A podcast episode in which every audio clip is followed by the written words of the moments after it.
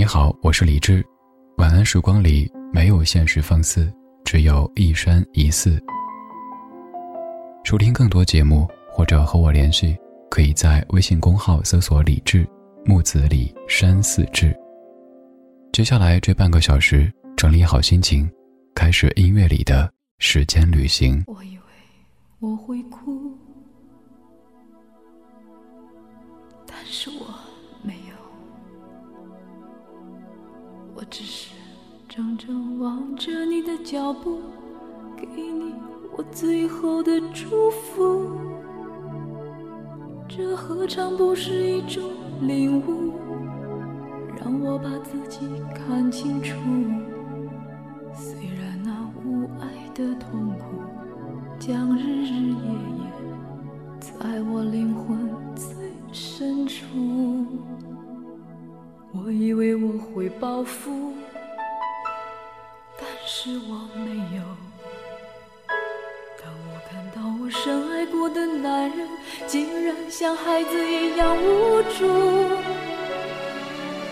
这何尝不是一种领悟，让你把自己看清楚。本来是奢侈的幸福，可惜你从来不在乎。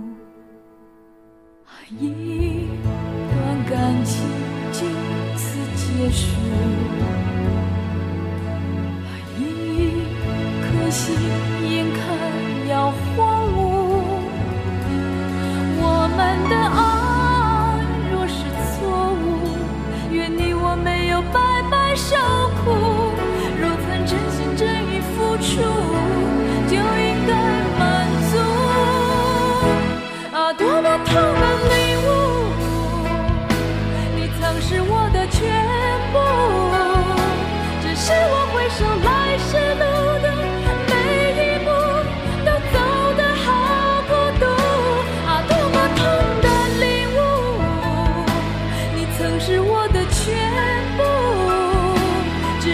挣脱情的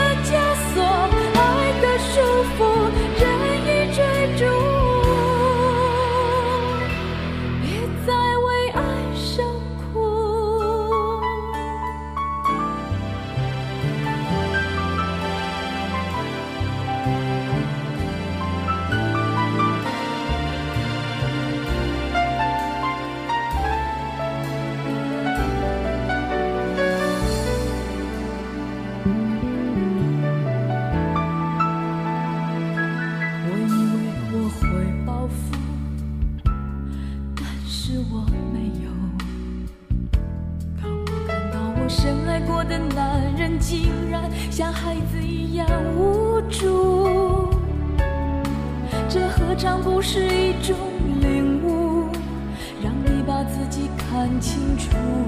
被爱是奢侈的幸福，可惜你从来不在乎。一段感情就此结束，一颗心眼看要。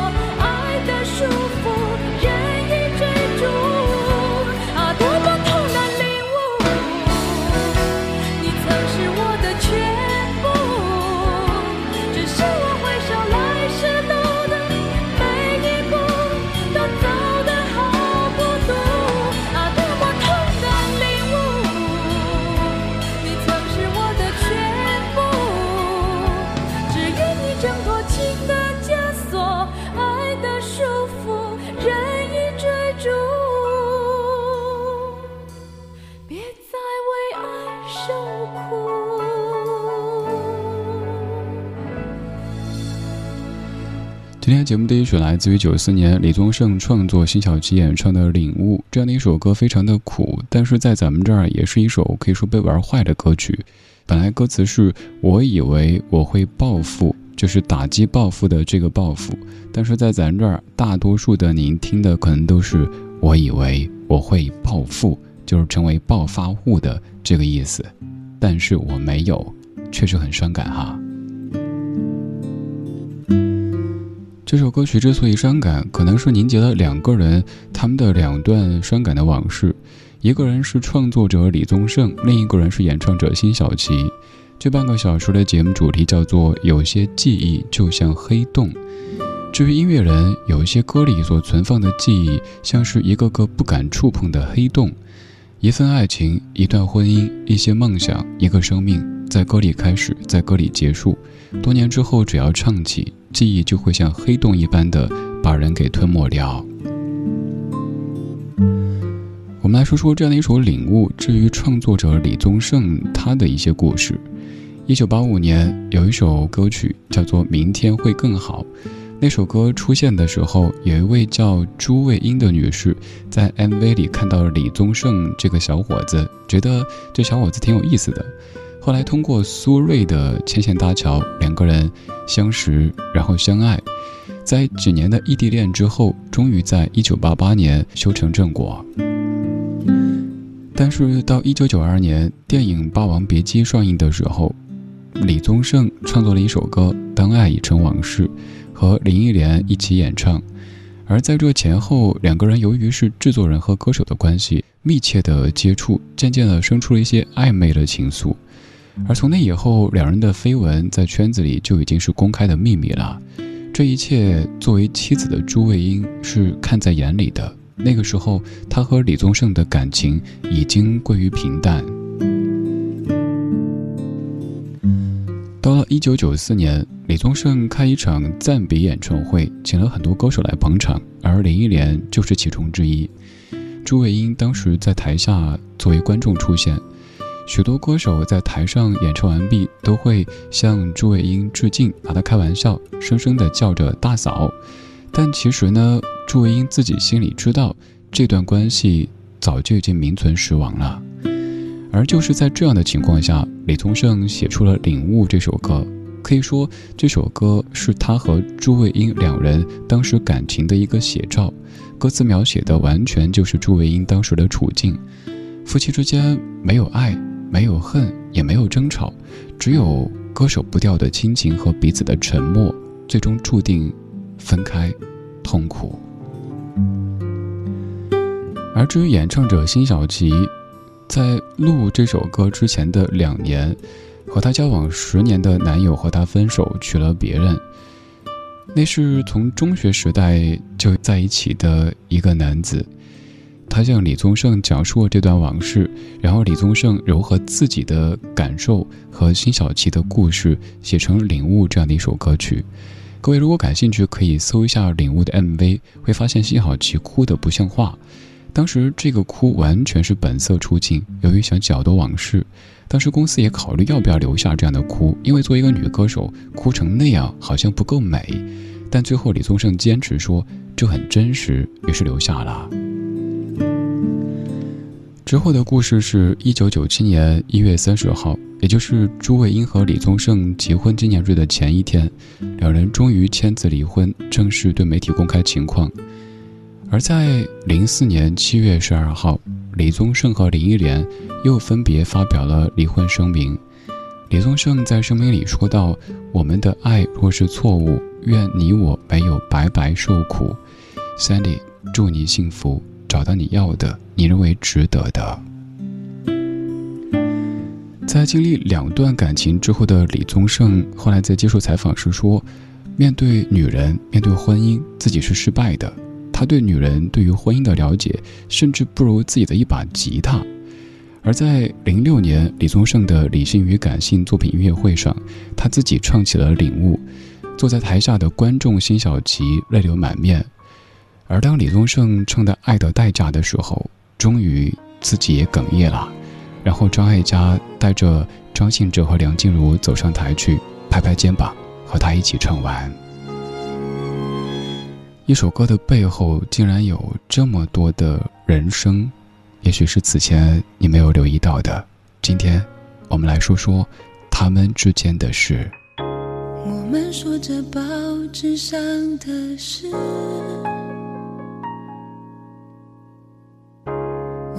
说着邻居发生的琐碎的事，我从来不说。从来就不说，从不说我们之间的事。我们说着朋友们的事，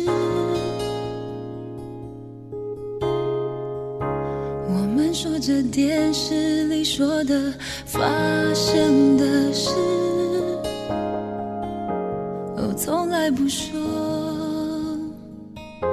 从来就不说，从不说我们之间的事。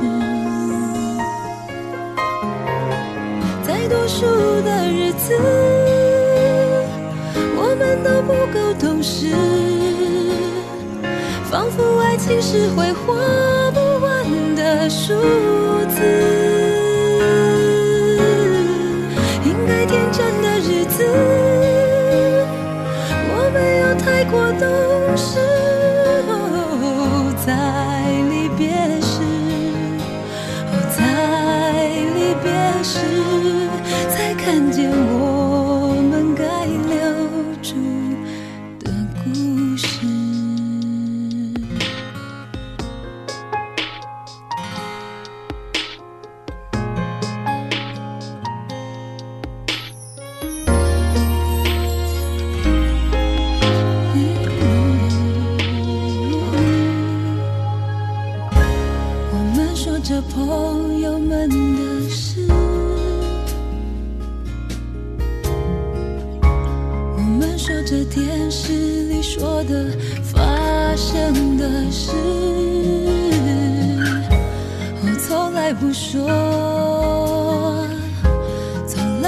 不说从不说我们之间的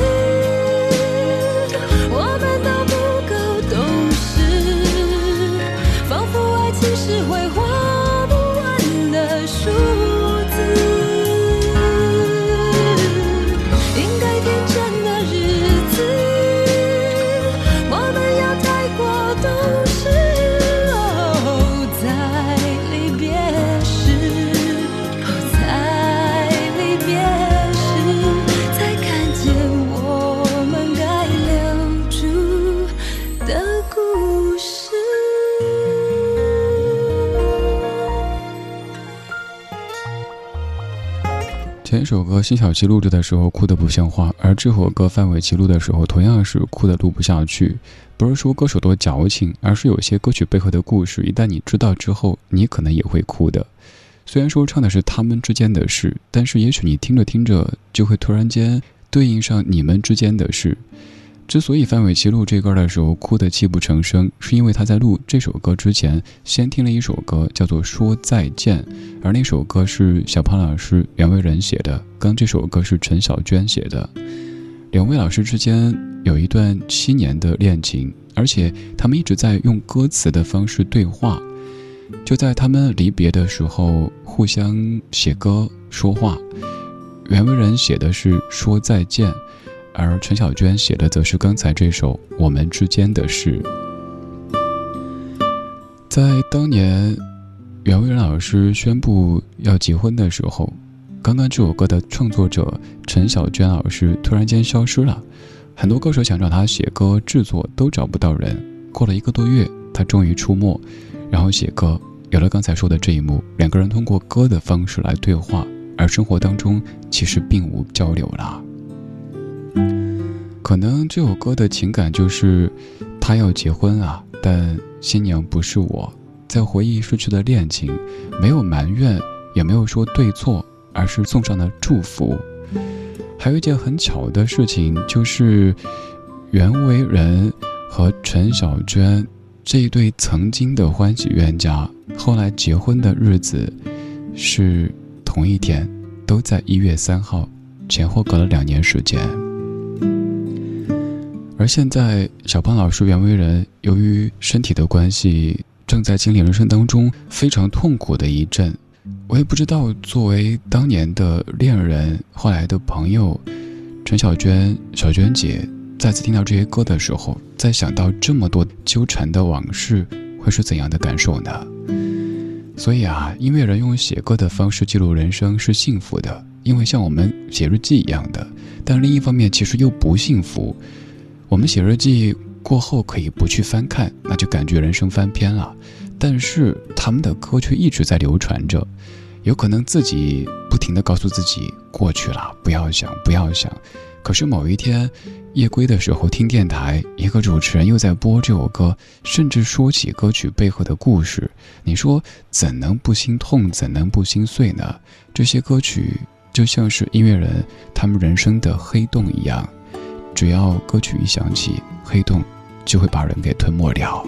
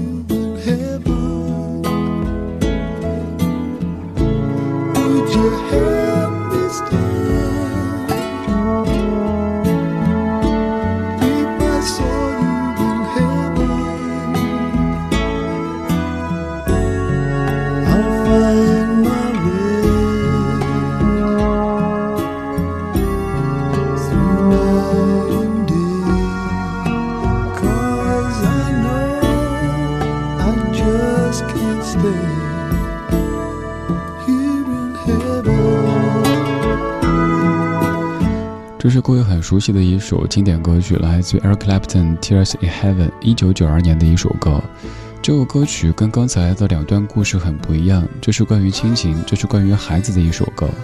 一九九一年，Eric Clapton 四十六岁生日之前，他年仅四岁的儿子不幸夭折，中年得子，然后又痛失爱子，万念俱灰的他创作了这样的一首歌。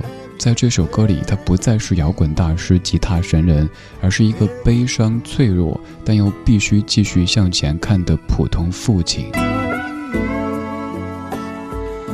有一些歌曲，至于咱们就是音乐，最多扯上文学；可是至于他们，却人生当中的一段经历，也许是一份爱情，也许是一段婚姻，也许是一些梦想，也许是一个生命，在歌里开始。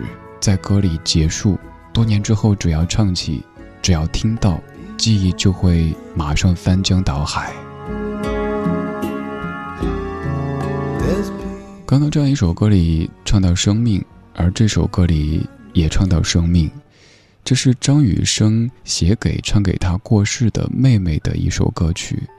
我也在想一个问题：你说，事到如今，张雨生的亲人听到这样的一首歌，会是怎样的感受呢？至于他们，这样的歌曲可能更像是黑洞一般，完全不敢接近。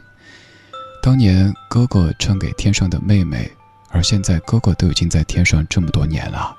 这首歌，一九九三年，妹妹，晚安。